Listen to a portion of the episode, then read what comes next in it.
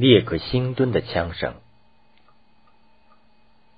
十月，北美纽约的气温谈不上燥热，可在纽约举行的会议气氛却仿佛热的要爆炸了，因为英国政府颁布法令，要求北美殖民地必须实行印花税法。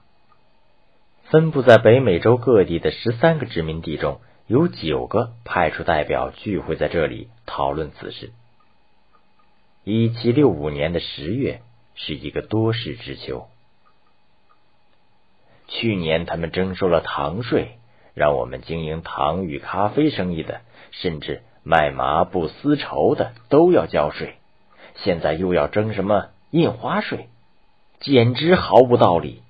一位代表说。是啊，英国政府在伦敦，我们在北美洲。我们签订合同、办理执照、颁发文凭、印刷、出版报纸、杂志和书籍，凭什么都要贴上向他们购买的印花票，支付给伦敦这笔税金呢？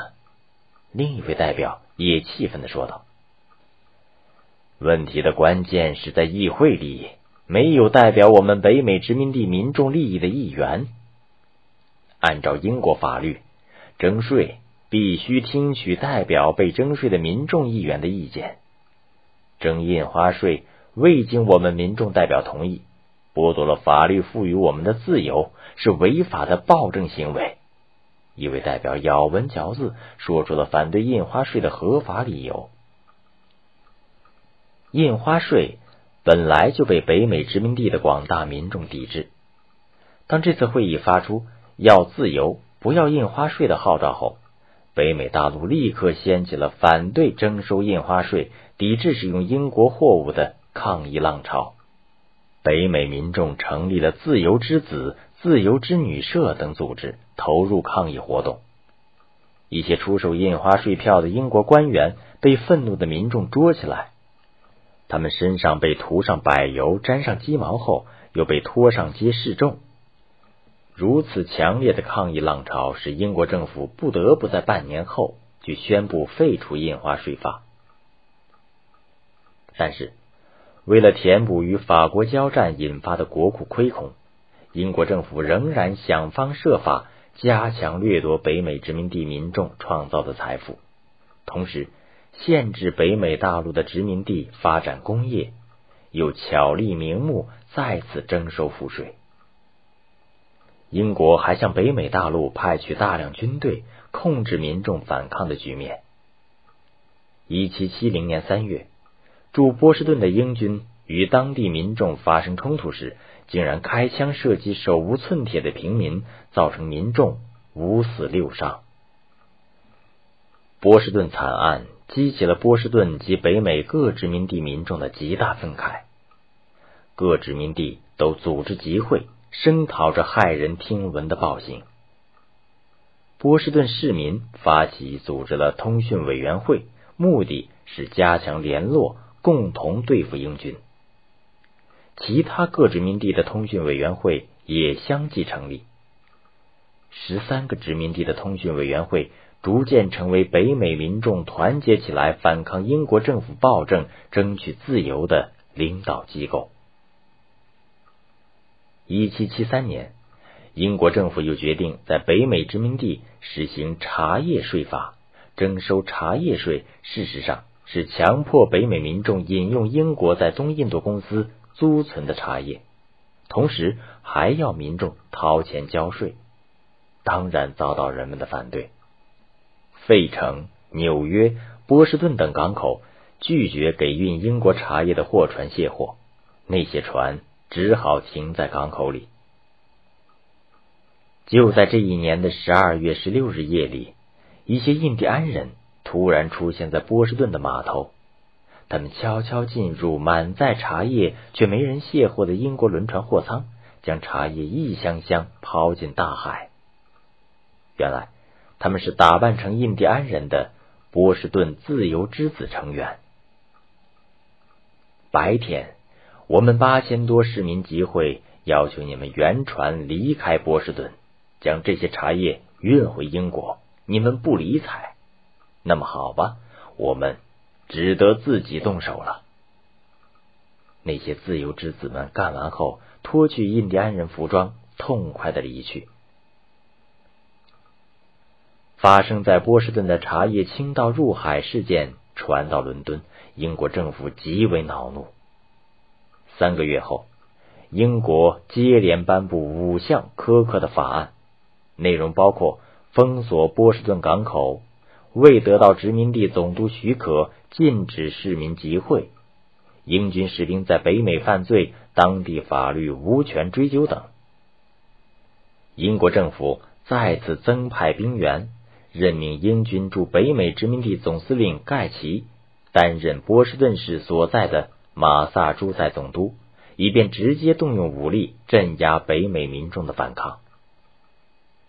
北美民众为了争取自由，开始组织民兵。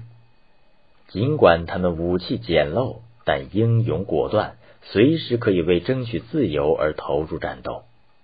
这些民兵被称为“一分钟人”。一旦遇到紧急情况，他们在一分钟后就能拿枪集合起来。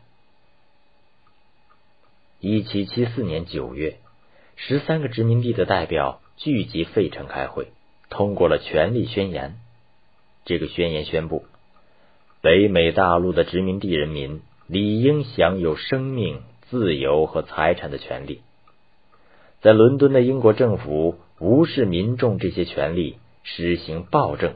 必须谴责，封锁波士顿港等五项法案是不可容忍法案，英政府必须废除。这次会议的宣言署名者为大陆联盟，代表了十三个北美殖民地民众团结起来争取自由的严正立场。这次会议因此也被称为大陆会议。大陆会议从此逐渐成为北美十三个殖民地民众争取自由独立运动的最高领导机构。驻北美的英军总司令盖奇对北美民众的反英独立运动不敢掉以轻心。他的侦查人员报告，波士顿附近的康科德可能藏有北美民兵的一些枪支弹药。盖奇决定。派军队连夜从波士顿出发，捣毁民兵的武器储存点。一七七五年四月十八日夜，英军的夜袭队伍刚出发，波士顿的自由之子等组织得到英军将袭击康科德的消息，非常着急。康科德还有两位领导北美自由运动的重要人物，必须通知他们撤离。赶去报信的波士顿银匠李维尔等几人，在夜色中骑马疾驰。他们要抄小道，赶在英军到达前先到康科德。他们在途中路过列克星敦村，当地的一分钟人立即拿起武器，埋伏在村口，准备阻击，拖延英军进兵的时间。第二天清晨，薄雾笼罩。数百名穿红色军服的英军在雾气中倒是惹人注目，可英军却没有发觉村口路边林中民兵的枪口，直到听到离开此地的喊声时，英军才知道遇到了北美民兵。英军军官根本没有把对手放在眼里，几支旧猎枪怎么能与训练有素的士兵对抗？他拔出指挥刀，命令。继续前进，双方就这样交火了。一分钟人熟悉地形，枪法又准，英军士兵连夜奔袭，疲劳轻敌，一敲手，英军就死的死，伤的伤。英军仗着人多势众，还是冲破了列克星敦民兵的阻击线。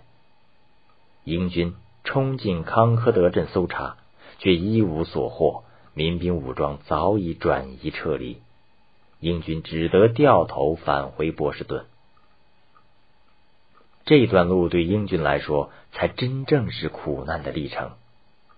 石头边、草丛里、树边、村口，突然会飞出一颗颗子弹，准确的击中一名名英军士兵。在一分钟人神出鬼没的袭击下。二十五英里的路途对英军来说简直是死亡之路。多亏盖奇从波士顿又派出一千多名英军，还拉来两门炮增援，这支八百人的军队才以死亡两百多名士兵的重大代价返回波士顿。